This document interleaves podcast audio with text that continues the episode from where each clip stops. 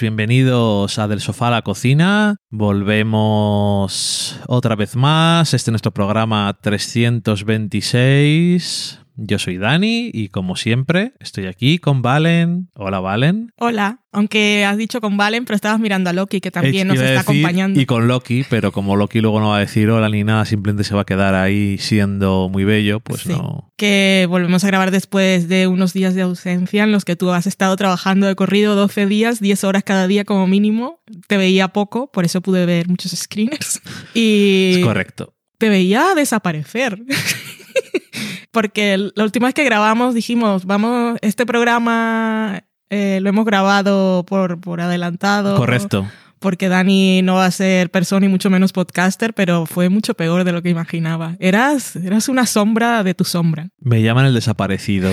Eso. Eh, nada, pues vamos a comentar varias cosillas. Tenemos. Hay muchas cosas, pero yo creo que no vamos a entrar en súper profundidad. Aparte, muchas solamente es un episodio lo que hemos visto, entonces así eh, no se nos hace muy largo el programa, pero va a haber variedad. Tenemos series nuevas, series que vuelven, series que acaban. Esto es. Tenemos de todo, qué maravilla. No te creas que siempre hay de todo. Qué bien te lo organizas. Soy así.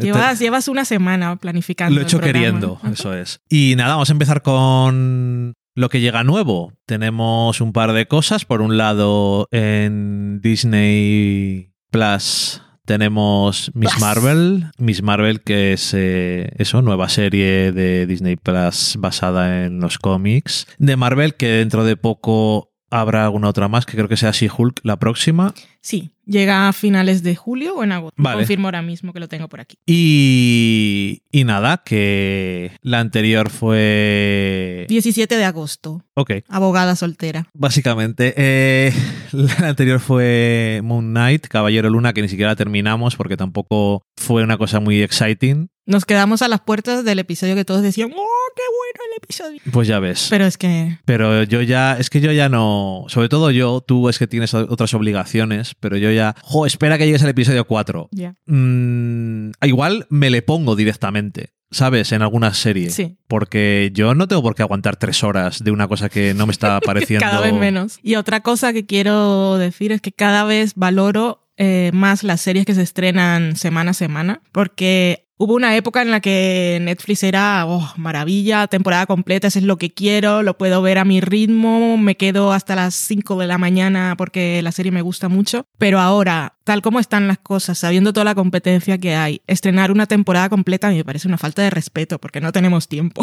Y que si se estrenan otras cosas que llaman la atención y más que nunca se pierde enseguida el discurso Sí. de esas series. No lo puedes comentar, pero aparte de eso es a ver qué te has creído. No que, es tan importante. que siempre ha pasado con Netflix, pero ahora que hay tantas cosas que ver, yo creo que todavía se pierde más. Y sobre todo que no solamente estrenan todo de un tirón, sino mucho más.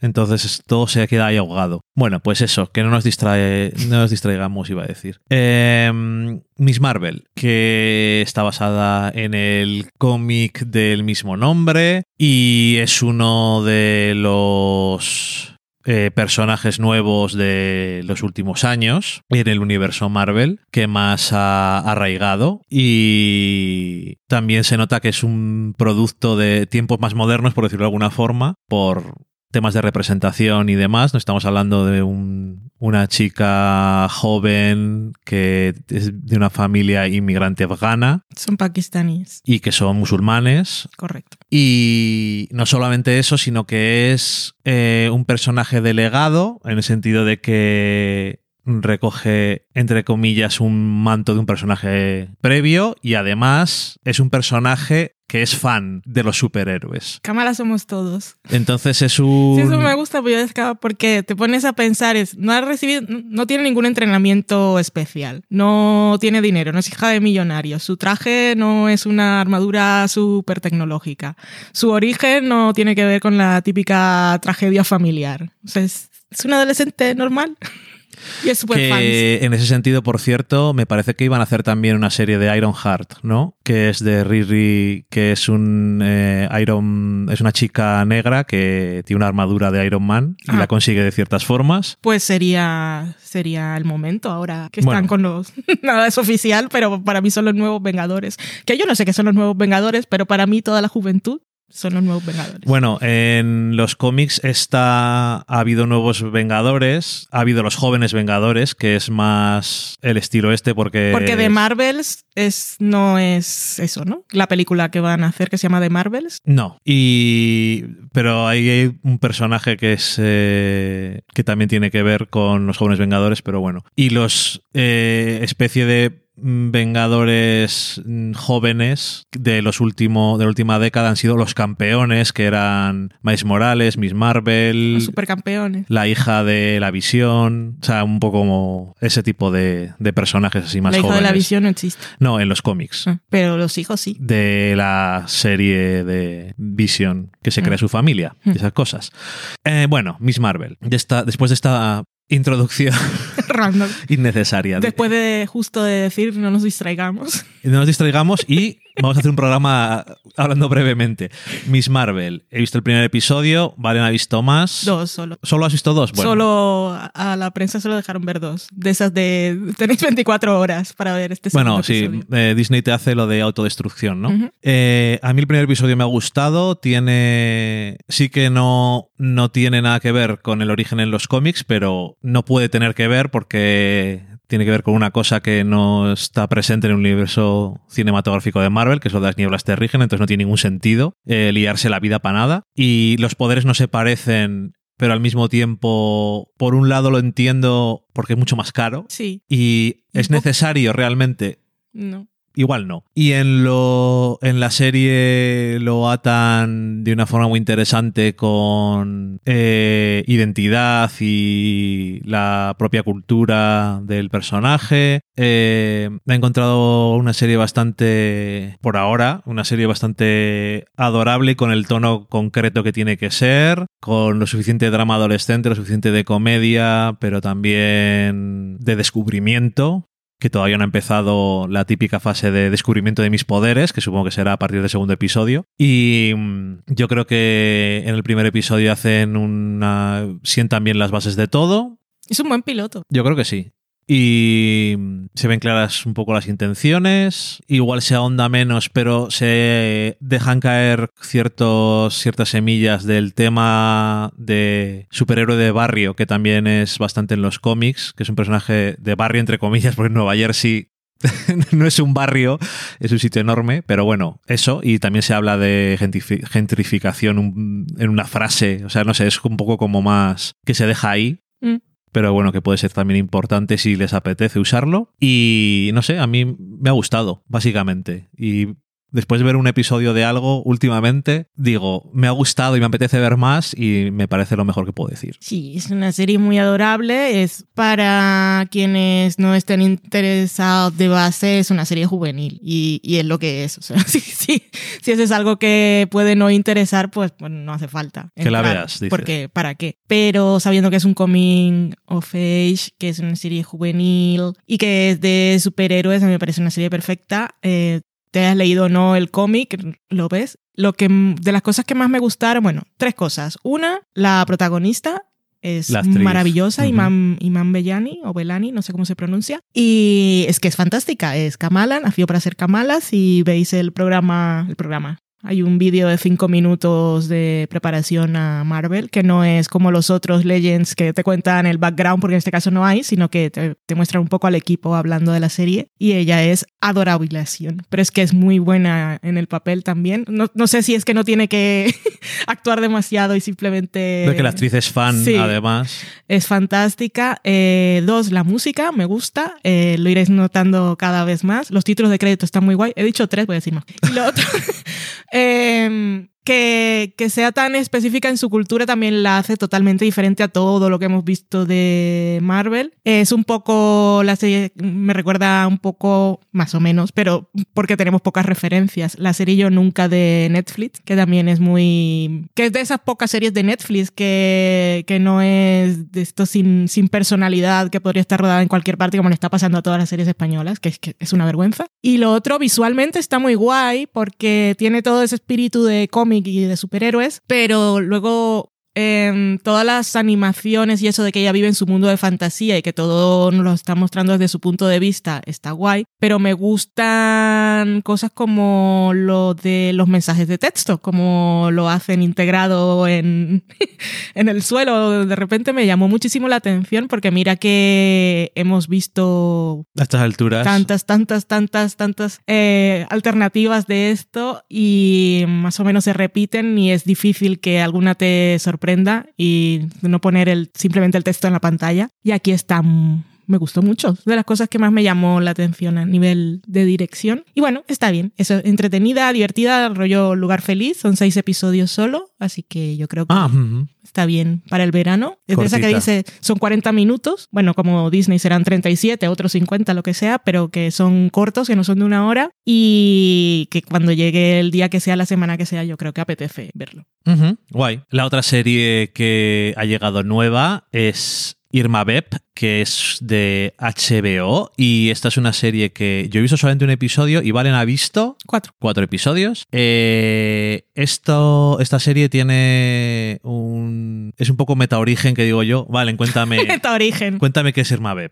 Irma Beb es una serie de Olivera Sayas que, eh, según nos dice la premisa, es un remake de su película Irma Beb. ¿Pero esto qué significa? Eh, así que voy a empezar por el principio porque es más fácil. Eh, a principios del siglo pasado, esto para que vengan del futuro, ahora mismo estamos en el siglo XXII. siglo XXII. Eso es para mí del futuro a decir, ¿qué está pasando? Ay, socorro. Estamos en el siglo XXI. Anyway, a 1900, en la serie dice 1916, pero fue entre 1915 y 1916 en Francia. Eh, estaban de moda los seriales en cine. Y hubo uno que era muy famoso que se llamaba Los Vampiros, que fue una serie de 10 películas que se estrenaron durante un año y la gente era muy fans. Entonces, estos Los Vampiros no eran chupasangres, sino que eran una banda criminal. Y en esa banda criminal había una villana, que es Irma Beb, que se convirtió en icono para la cultura francesa y en general porque en aquella época estaban de moda las damiselas en apuro y ella era villana malísima, malísima, malísima y sensual y muy libre y, y, bueno, sorprendió en el momento. Además lleva un traje negro rollo Catwoman y cosas así, o sea, era muy icónica. Y mm, de ahí viene además el término bump para hablar de las mujeres de mala vida y las femme fatal. Ok. Em, pues eso. Entonces, en 1996, Oliviera Sayas hizo una película que se llama Irma Beb. En esa película eh, lo que la película va de un director que quiere hacer un remake de aquella cosa del cine francés mudo. Y ahora en la serie de HBO Max, eh, un personaje, o sea, un director con el mismo nombre de la película, pero es otro actor, quiere hacer una, bueno, está la serie va de el rodaje de una serie basada en los vampiros, que esa serie se llama Irma Beb, y este director en la ficción anteriormente hizo una película. Y en la película se enamoró de la protagonista y se casó y era cosa muy mal. O sea, es, muy meta porque eso fue lo que le pasó a Olivera Sayas. Se casó con su protagonista, que era eh, Maggie, no sé cómo se pronuncia su apellido, no es que no lo voy a decir, pero es la protagonista de In the Mood for Love. Ok. Y le pidió permiso, ha dicho, para hablar de, su historia. Es una cosa muy meta. Oliver Sayas aparte ha trabajado, ha hecho series, él ha trabajado en Hollywood, ha trabajado en Francia, ha hecho cine de autor, ha hecho cine comercial.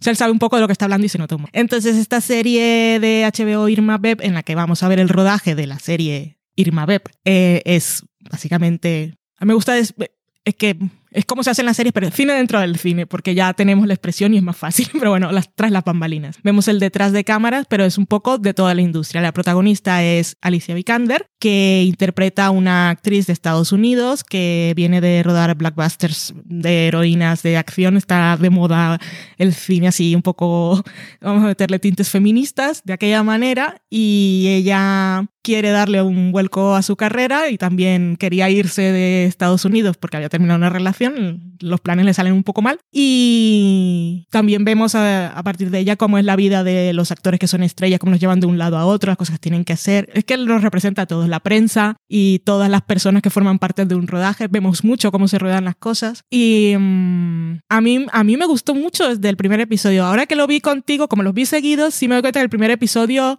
es bastante presentación. Porque es una serie también en la que se habla mucho, porque que se habla mucho, no que se habla mucho que hay muchos diálogos, sino que eh, se dicen cosas. Hay debates, este tipo de historias, como cuando el personaje de Alicia Vikander y el director están hablando de cuál es la importancia de Irma Beb, pues se hablan de cosas, se habla de streaming, se habla de cine comercial, hay, hay, hay cosa dialéctica. Pero a mí me parece súper... Igual viene después, pero yo recuerdo haberme reído carcajada. Y el personaje del director me hace mucha gracia. Y los actores de los que se rodea también están muy bien, los que no salen el guion, el que está buscando siempre la motivación.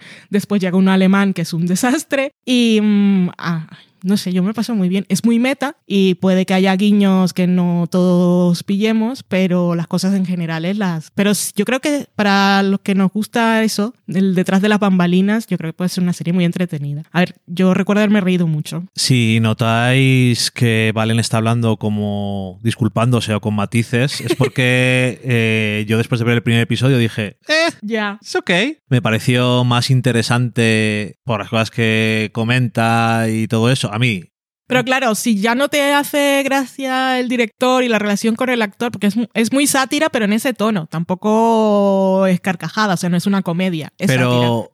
Que tampoco, a ver, no me importa eh, la sátira, me gustan las cosas de cómo se hacen las cosas. Y entonces, ¿qué es lo que no te gusta? Alicia Vikander. Me, pero que soy un monstruo. Exactamente. No, los personajes me parecieron ok, pero no me, no me atrapó nada de la serie. Me pareció como muy... Van pasando las cosas y, y ya está. No, no, estoy, no, estoy, seguro de cómo explicarlo, pero, el, pero solamente viendo un episodio tuve la sensación de estar viviendo hace 20 años en el sentido de eh, que he leído en todos los lados que una serie es buenísima, pero solamente ves el primer episodio y no te lo parece. Y dicen, es que tienes que esperar hasta el cuarto episodio. No, en este caso no es que es buenísimo, hay que esperar hasta el cuarto episodio para que sea buena de verdad, sino que no, no, sino tiene que, mucha chicha, o sea, hay que presentar muchas cosas. Que no quiero decir eso, quiero decir que como había oído y a ti también, que estaba muy guay y tal, que vi el primer episodio y no, no consiguió captar mi atención tanto. Bueno, también venía de despertarte de una siesta. Bueno, no lo sé, no me acuerdo cuando lo vi, porque ahora después voy a hablar de una cosa que vi después de una siesta mucho más traumática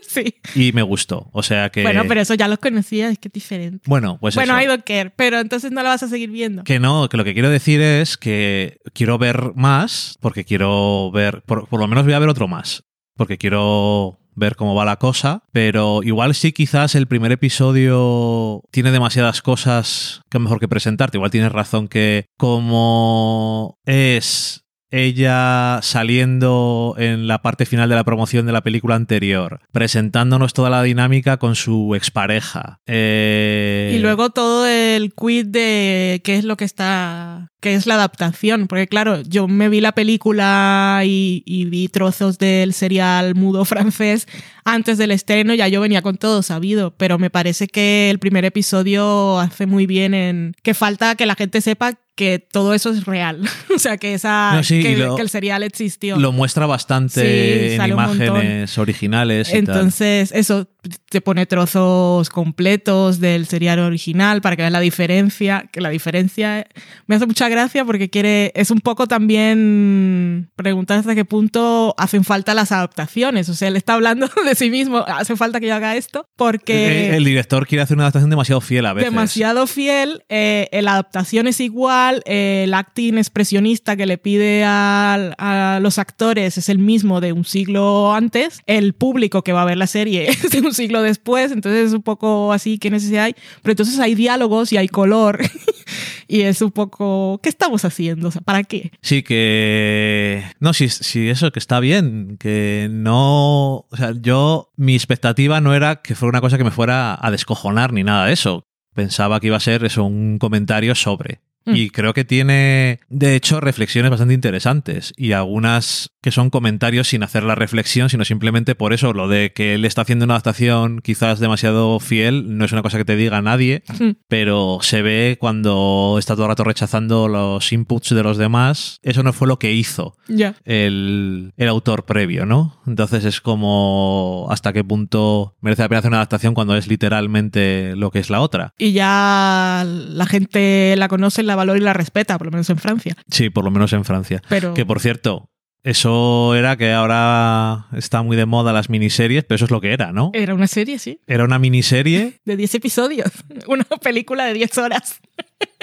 es literal. O sea, y luego que ahora, ahora me quejo de que la gente dice, no, realmente no lo veo como una serie, sino como una película de 10 horas. Esto ya hacía ciento y pico años ya lo hacían. Esto es viejo. Eh, si algo se nos quedará de Battlestar Galactica es esto ha pasado y volverá a Y pasar. volverá a pasar. Estamos Eso ahí le dio en la cabeza. Y oye, ya que estamos hablando de Battlestar Galactica, vamos a hablar Mm. de la siguiente serie. Perdóname, es que me da rabia porque cuando se hacen estas transiciones tan fluidas, lo mejor es dejarlas pasar en su elegancia y no hacer comentarios sobre ellas, pero es que ha estado tan Y así es como se arruinan. Exactamente. Eh, una de las siguientes series que ha hecho su creador, Ronald D. Moore, que es For All Mankind, eh, la serie de Apple TV Plus que hablábamos Valen y yo eh, ayer que probablemente no sea una de esas series que fuera de Estados Unidos, porque en Estados Unidos eh, los dispositivos de Apple son mucho más eh, dominantes que en Europa, o por lo menos en España, aunque cada vez son más populares, pero realmente no, es, no tiene nada que ver que lo- con lo que tiene en Estados Unidos. O sea, en Estados Unidos la forma de mandarse mensajes es el, es el iMessage. Y aquí es el WhatsApp. Correcto. Entonces no tiene nada que ver, ¿no? Em, entonces lo que hablábamos es, esta serie no se habla más de ella porque es de Apple. Mm. Y le pasará a otras tantas series que son buenísimas de Apple TV Plus. Mm. Eh, que tiene... Ahora ya llega un punto en que ya tiene un catálogo. Sí. Y ahora ya es una cosa respetable. Es que cuando apareció la primera vez era un poco de risa. No porque fueran malas las cosas. Y entre esas tres que aparecieron estaba For All Mankind. Sí, y cosas que han llamado la atención, pero da un poco de risa porque solamente había cuatro. Tres. Tres. Bueno, es que Sí, The Morning Show y... Ah, no, eran cuatro. En cuatro, Dickinson. porque también Dickinson fue la. Dickinson y luego enseguida Servant, Pero esa fue después. pero fue después, pero bueno, que eso, que había muy poco. Entonces era muy fácil decir no merece la pena. Normal, porque no tenía nada de catálogo. Literalmente, entonces ahora, pero ahora sí. Y For All Mankind. Bueno, no tiene catálogo, tiene sus series. Bueno, Pero algo eso, es, hay. eso es su catálogo. Eh, tantas vueltas para decir. For All Mankind vuelve por su para su tercera temporada. Los que hayáis visto For All Mankind sois eh, gente con criterio, que sabéis que es una de las grandes series de los últimos años. Correcto. Y... eh, ¿Cuántos has visto, Valer? Ocho. Ocho.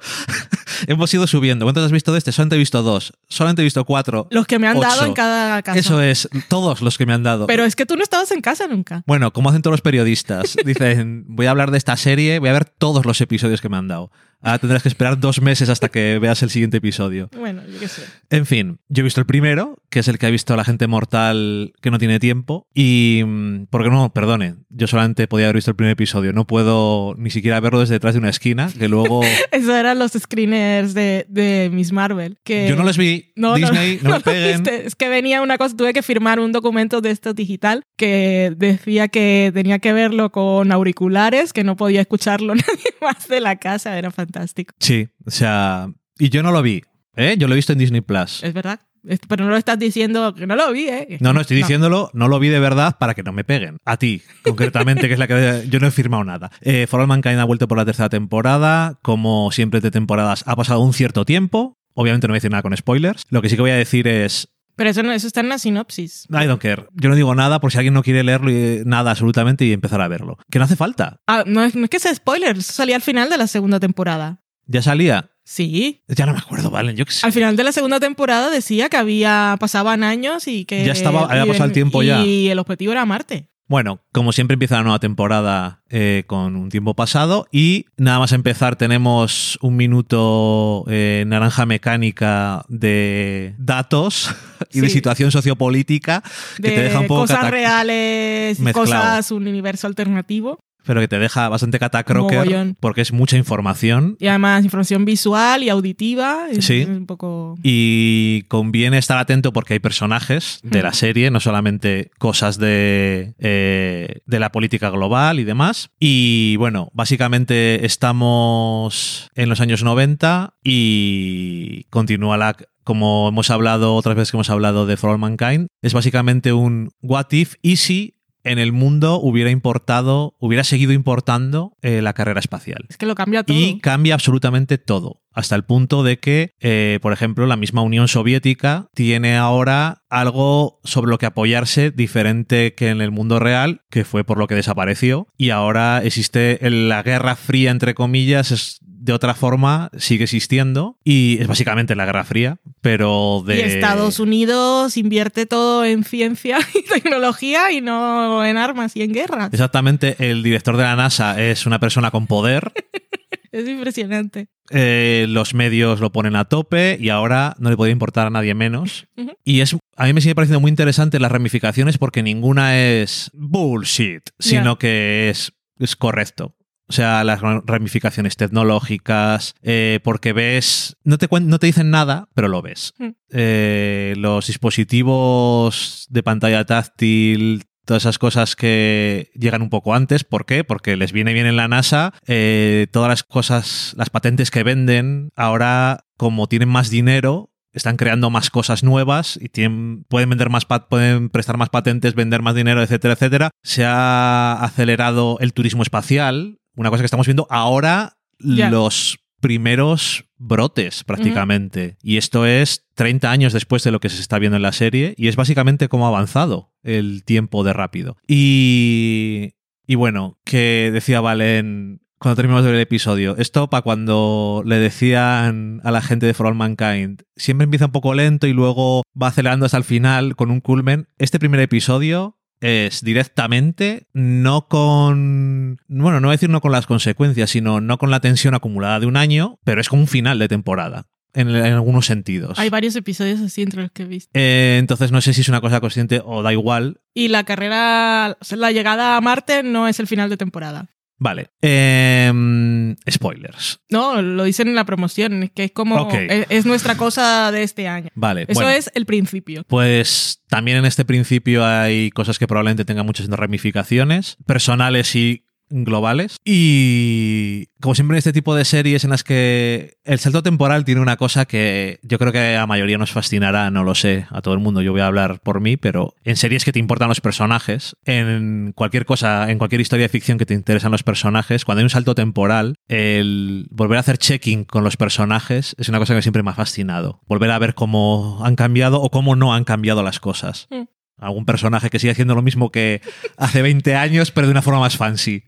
A mí me encanta ese personaje porque está creado para que lo odie. Ah, no, no sé de qué estás hablando porque has dicho fancy, entonces no es de lo que yo estaba hablando. ¿Cuál de todos estos Bueno, hablando yo tú? quiero hablar de que es un personaje que incluso cuando yo vi el primer episodio de For All Mankind dije, esto es Don Draper All Again y ya, he pasado esa época y no puedo vivirlo más. Pero me gusta porque Ed es Ed, es un señor blanco privilegiado, acostumbrado a que le pasen cosas buenas y a ser el elegido en todo, pero la serie... La serie se ríe un poco de él y no siempre lo deja en buen lugar y él tiene un, un- a veces actúa un poco como poniendo morritos de que estoy enfadado cuando el mundo no me trata bien. No sé, a mí me hace mucha gracia. O sea, podría odiarlo. ¿Te pero gustan las gracia. ironías dramáticas que le Sí. de- Vale.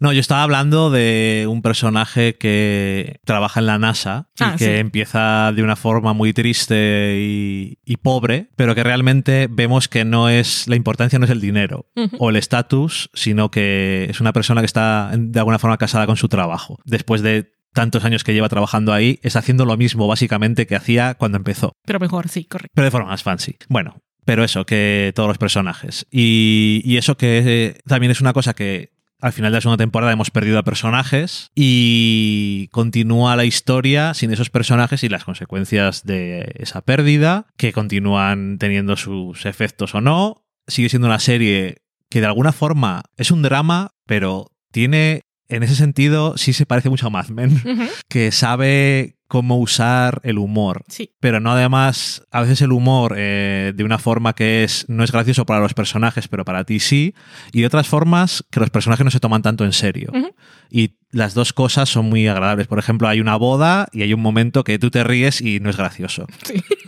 Pero hay otros momentos que son pues de más leves entre los personajes y que se toman las cosas más menos en serio, ¿no? Y también se agradece mucho, porque bueno, como siempre los dramas que son todo el rato drama, al final te acabas aburriendo. Te De- agotan. Te agotas. Y, y nada, para terminar con For All Mankind, y yo creo que mm, ha quedado claro, si no habéis visto nunca For All Mankind, y ya lo hemos hecho un par de veces, pero vamos a recomendar muchísimo que veáis la serie, que va creciendo incluso más episodio a episodio. A nosotros nos gustó desde el principio, pero según va avanzando, como en todas las series que los personajes y el mundo están muy bien construidos, cada vez que avanza es más rico y te gusta más, porque las consecuencias y las cosas de conocer a los personajes se van apreciando cada vez mejor. Así que, en ese sentido, poco más hay que decir. Y nada, para terminar, yo creo que un homenaje a una serie que ha terminado como serie al menos, que es Peaky Blinders. Y Peaky Blinders va a tener una película. Y spin-off. Y spin-off. Ya se ha hablado incluso de un musical. Pero la película va a terminar lo que es la historia de Peaky Blinders, de los personajes que conocemos. Yo creo que sí. Ok, mira, es lo que quiero decir. O sea, es que eh, Peaky Blinders termina eh, con su sexta temporada, pero han pasado muchos años. eh, porque Peaky Blinders es una serie británica. Y básicamente lo que quiero decir con esto es que eh, las hacen cuando les da la gana. Entonces, eh, aunque han pasado seis años, parece que han pasado más. Porque no es literal el, este calendario estadounidense de ahora empiezan las cosas cuando Hmm. tienen que empezar, ¿no? Entonces, se han pasado seis años desde que empezó. O sea que al final no ha pasado nada raro, pero siempre me ha parecido que ha pasado más tiempo. Porque como son temporadas muy cortas, Debe ser eso. puede pasar un montón de tiempo entre una y otra. Son temporadas de seis episodios. episodio- Yo pensaba que había pasado más tiempo entre la quinta Ay, no, perdón, me he equivocado. Yo la empecé hace seis años, Ah, pero la serie empezó hace nueve. hace nueve años. ¿2013? 2013. ¿Really? Septiembre de 2013 es el primer episodio de la primera temporada Joder, de Peaky Blinders. Entonces, bueno, borremos la mitad de lo que he dicho, pero la otra mitad no. no es que tenga la sensación, es que ha pasado mucho tiempo entre temporadas y se te va muchísimo la olla. Em, yo cuando empezó esa temporada sexta dije, "Eh, what the fuck, Eh, a ver, previously, cuéntame, ¿quién? ¿Qué quería hacer? ¿Para qué? ¿Estás seguro de que eso es cierto? Eso no ha pasado nunca. Y comentarios de ese tipo, porque si algo esta última temporada de Peaky Blinders no consigue desde el principio, es que digas, tengo claro todo lo que quieren todos los personajes, a dónde va todo esto, entonces estás un poco desorientado. Sí. Me da la sensación. El último episodio dura hora y 20 minutos.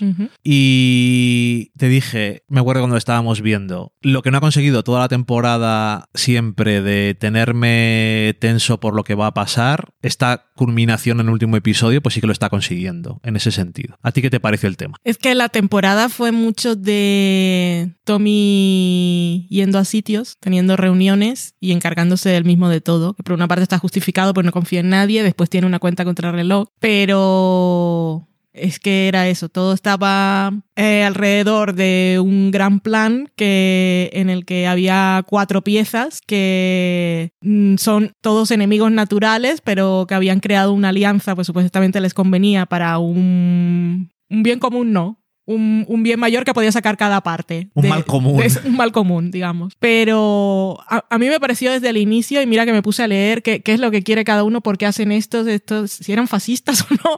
Y yo lo leía y entendía lo que estaban diciendo, pero me pareció todo como atado muy rápidamente. Ponemos un lazo muy grande y entonces lo vendemos y igual cuela. Pero creo que básicamente, mira que el actor Killian Murphy, mm, creo, creo que leí en un sitio se pronuncia. Sí, es así. Killian, vale. Em, es muy bueno y Tommy Shelby a mí me gusta porque es muy intenso, pero también me hace gracia. Me- yo me río viendo Peaky Blinders. No sé si es la intención, pero hay, hay una sí, cosa ¿no? de complicidad y entonces, eh, aunque es todo muy violento y muy intenso, yo creo que tiene una parte de lúdica de complicidad con el espectador, por lo menos yo lo siento así, y es lo que me la hace llevadera. Por la música que te ponen también. Supongo. Que dices esto... Porque si no, por la. es que es una serie, es anti-mí. Salen muchos caballos, hay mucha violencia. Y, tem- el tema en sí no es la cosa que más me apetezca, gángsters, mafia y esas cosas. Bueno, en fin. Anyway. Y mm, todo también, aparte de esa gran alianza entre cuatro, estaba como una guerra familiar entre dos, que está desde el primer episodio, pero esos personajes desde el principio están cada uno por su lado. Entonces, fue una temporada un poco así en general. Sí, a ver, por- Luego los personajes nuevos, mm, la villana, me gusta mucho. y me he leído su historia real y es maravillosa. Podemos decir quién es. Se llama Diana Mitford. Es una amante del líder de la Unión Británica fascista. No, no sé en qué orden va. Vale. Fascista británica. Da ¿no? igual. El, el orden de los factores no altera el que en producto. este caso se llama Diana Mitford y, y es de las Mitford de toda la vida. Eran la- las, las que fueron las Kardashian en la época de entreguerras, donde estaba Nancy Mitford, que es novelista, la de La caza del amor. In the Pursuit of Love. Y mm, eran todas unas figuras, eran cinco hermanas que pues estuve leyendo un, un artículo que publicó The Times cuando, en este siglo, cuando hablaba de una de ellas, que eran conocidas una como la novelista, la otra la comunista, las amigas de Hitler, o sea, eran fantásticas, que eran eran jóvenes, eran millonarias y hacían muchas fiestas y tenían una vida muy abierta y muy tal. Entonces la sociedad estaba un poco entre la admiración y, oh Dios mío, el pecado. Y, y bueno, eso, ese es su origen, o sea que viene de... Luego se casa con el heredero de Guinness, luego encuentra este señor y luego toda la historia eh, fascista. O sea, es, es impresionante. Sí, yo creo que, claro, que era una cosa que venía de la anterior temporada, o sea, que es una cosa que supongo que está anclado no solamente por los personajes en la vida, re- en, la- en las cosas que pasan en la vida real, pero que al final se meten los de Lira, los simpatizan- simpatizantes nazis, bueno, del partido nazi del Reino Unido, los Peaky Blinders y los mafiosos de Boston, y hay tanta gente Que es gente que nunca estuvo... que no terminan Porque los Peaky Blinders estuvieron activos hasta 1910. ya. Entonces, Entonces, toda esta cosa de política y no sé qué. no. claro, es que se supone... Lo de Oswald Mosley en realidad empieza mm, 2000, mm, casi cuando creo que es 1933, 1932 o algo así. Y en la serie empieza antes, a finales de la década de los 20. Que al final podéis argumentar que los Peaky Blinders como tal ya no existen entre comillas en la serie porque es Tommy es un representante, un político, los demás tienen otros negocios, pero ya no son los Peaky Blinders del principio. Pero no obstante me da igual, sí, es un poco unirlo todo, pero a lo que iba es que hay tantas facciones que realmente no pasas tiempo con ellas, especialmente con los que no son los Peaky Blinders, obviamente, con las otras. Entonces, los de Lira hacen una cosa para empezar la temporada que, por desgracia, había que hacer de alguna forma y yo ahí no les voy a criticar de ninguna forma porque es una cosa que es muy triste y ya está. Pues se murió alguien en la vida real y había que quitar el personaje, que yo creo que por desgracia ha sido un problema para la serie, no solamente por la ausencia horrible de esta persona, sino para la serie, Mm. que yo creo que le ha forzado a hacer cosas que no tenía pensado hacer, como tú lo que dices tú, la- el conflicto de Tommy y dentro de los Peaky Blinders con, con otro personaje que realmente no es que no estén juntos, es que el otro personaje no hace nada Nada. más que al principio y al final. Entonces es un poco aburrido, pero uno piensa que podría haber sido de una forma diferente. No lo sé. Pero eso, que mm, los de Lira no les ves, no, no tienes ningún momento, no es que te simpatizar con ellos, pero realmente no, no estás entendiendo más que. No entiendes nada de lo que hacen la mitad de las veces. Dices, pero exactamente por qué, No se se, entiende nada, por pero qué yo se asocian con los fascistas. estuve viendo qué decía el Reino Unido, porque la serie se emitió allí en abril, Ajá. Y la actriz tuvo que dar un montón de entrevistas explicando. Pero la gente le preguntaba, ¿pero, pero por qué? Pero, Claro. cal. Y ella explicó el plan, cuál era Sí, pero si tiene que explicarlo Sí, en sí, sí. Algo hemos hecho mal. correcto. Y los mafiosos de Boston, porque visitar eh, Estados Unidos en esta época, yo creo que es interesante. Esto Ya. ya es post eh, el crack del 29 Mm. y cómo surgen todas estas mafias y todas estas cosas. Ya sé que la serie no va de eso, pero ya que se implica, verlo un poco más. Y realmente, quitando el personaje de la chica de Gambito de Dama, que es la que más sale, y ya salía también el año pasado, pero tampoco además le dan demasiado, más que una persona que habla demasiado. Sí. Que yo creo que es un poco el, en algunas cosas el carácter que les dan a los americanos. Es gente que está muy crecida y muy creída de sí misma. Pero bueno, no sé, hecho, lo han hecho los británicos y no digo que no sea cierto, pero... la, la serie tiene momentos que está muy hecha a trozos porque hablando de ese personaje, hay un momento en el que Tommy, digamos que encuentra algo que puede ir en contra de ella y entonces la chantajea. ¿Sabes de qué te estoy hablando? Sí. Vale, pero eso no está plantado de ninguna manera. Porque no es que me sorprenda que eso haya ocurrido, lo que, lo que hizo ella, pero no está plantado porque siempre en Peaky Blinders, cuando ocurren ese tipo de cosas, los personajes se miran y hay música, o sea, la serie y, hay varias, varios encuentros previos y aquí fue como eso ocurrió y entonces él la chantajea y le dice tienes que hacer esto pero después no vemos que le entregue el reporte. Eso es. Entonces es un poco así. Porque puedes argumentar que era necesario hacerlo. Ya. Porque al final no tiene ninguna consecuencia. Por lo menos no lo vemos. Igual le dijo algo, pero no lo sabemos, entonces no ha pasado.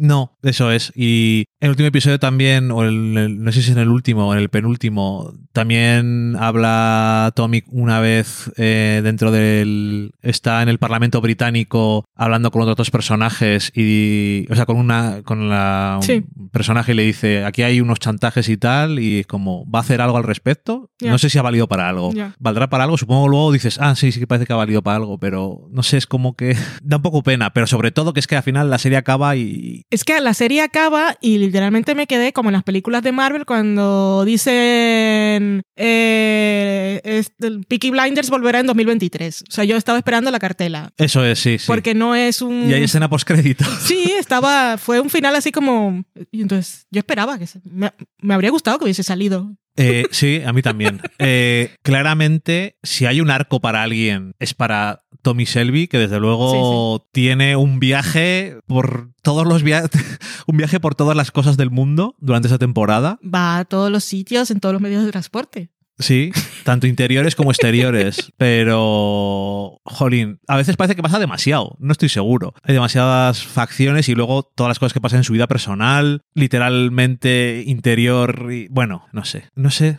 Es una sensación un poco chunga porque el último episodio me pareció que tenía bastante. que sentías mucho más la tensión que en, los lo anterior. Tenía más urgencia de forma muy literal. Mm. Pero luego se termina como diciendo lo que dices tú, y los Peaky Blinders volverán en 2023. Que ni siquiera sabemos si eso es cierto. No, eh, será 2024. Digo, porque decías tú que habías visto que habían dicho que iban a grabar en 2023. Sí, y ya estamos con las mierdas. Pero bueno, em, no sé, que un poco agridulce, pero con momentos muy buenos. Hmm. Eida fue mi mejor momento, episodio 3. Sí. Eida y Diana es Está muy, tiene escenas que la no sé si es Diana o Diana. Yo tampoco lo sé. Pero bueno. Pero que también tienes mm, Tommy encontrándose con personajes que hemos visto durante otros años, que siempre da gusto ver. Pero ese es mi mejor. Tienes eh, a Tommy yendo con un maletín a un sitio que también es una escena bastante graciosa al final, pero no sé que la verdad es que Aida estaba muy bien, ¿eh? Y luego eso, que aparecen personajes nuevos que no les dan suficiente tiempo para que hagan lo que hacen al final, no les ves el cambio, personajes que ya habíamos visto otras temporadas apenas salen y luego al final tienes que apoyarte en que les has visto anteriormente o algo. Asumir. Asumir cosas. no, es... Creo que ha Gente incluso de la familia de Peaky Blinders que, que apenas sale y al final del todo tiene ahí su... Ya. Pero bueno, no sé. Un poco está ahí un poco nebuloso esta temporada. Me imagino que la gente que lo ha visto pues lo, lo querrá ver terminar. Sí. Jolín Loki, qué bonito estás. Yo creo que nos está diciendo con su belleza que dejemos de hablar y le dejamos dormir. Así que dicho eso, nos vamos a despedir. Mm. Y nada, que en principio pues nos volveremos a escuchar como solemos escucharnos de costumbre. Ahora que prácticamente me he vuelto a reconstituir y ser... Reconstituir. Casi una persona y casi un podcaster. Y nada más portaros bien y tened cuidado con el calor, que parece que por lo menos aquí en España tenemos una ola de calor o algo así para esta semana en el calendario. Mm a ver qué toca. Y nada más, que nos escuchamos y nos vemos donde sea y adiós. Adiós.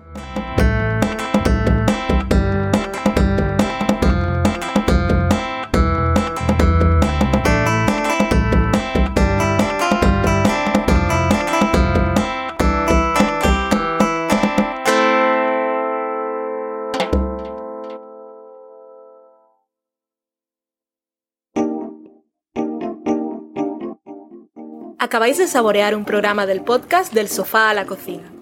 Para prepararlo hemos usado los siguientes ingredientes.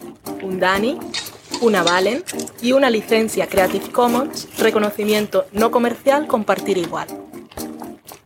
Cuando tenemos los ingredientes los picamos muy finos, los dejamos pochando en una sartén y cuando estén caramelizados los mezclamos con la licencia Creative Commons, que cuidado, no admite uso comercial de la obra original ni derivadas, que se tienen que distribuir con la misma licencia que la original, siempre citando a los creadores. Después de 10 minutos, condimentamos la mezcla con iTunes, iBooks, Twitter y un poco de Facebook. Si no encontráis las adecuadas en el mercado, buscad el nombre del blog. A continuación, introducimos en el horno y, después de 30 minutos, lo servimos aderezado con música distribuida con licencia Creative Commons a través de Jamendo. Al final del post correspondiente vienen especificadas concretamente. Si tenéis alguna duda con respecto a la receta o a cualquier otra cosa, podéis preguntarnos a través del correo electrónico del sofá a la cocina Buen apetito.